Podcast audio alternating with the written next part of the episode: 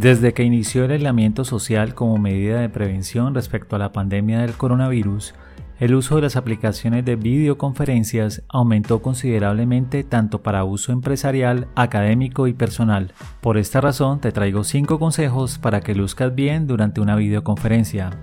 El primero, encuentra el lugar con mejor luz de tu casa. También puedes encender alguna luz, abrir o cerrar una ventana cortina o añadir alguna lámpara a tu lugar de trabajo.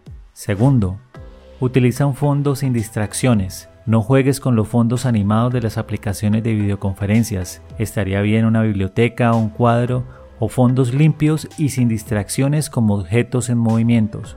Tercero, Coloca la cámara ligeramente por encima de la altura de los ojos, idealmente centrada y a una distancia que deje la parte superior de la cabeza justo en el borde superior de la imagen, que se puedan ver tus brazos y parte del cuerpo. Se pueden usar libros u otros elementos como soporte. Cuarto, mira hacia el lente de la cámara, no hacia ti mismo en la pantalla.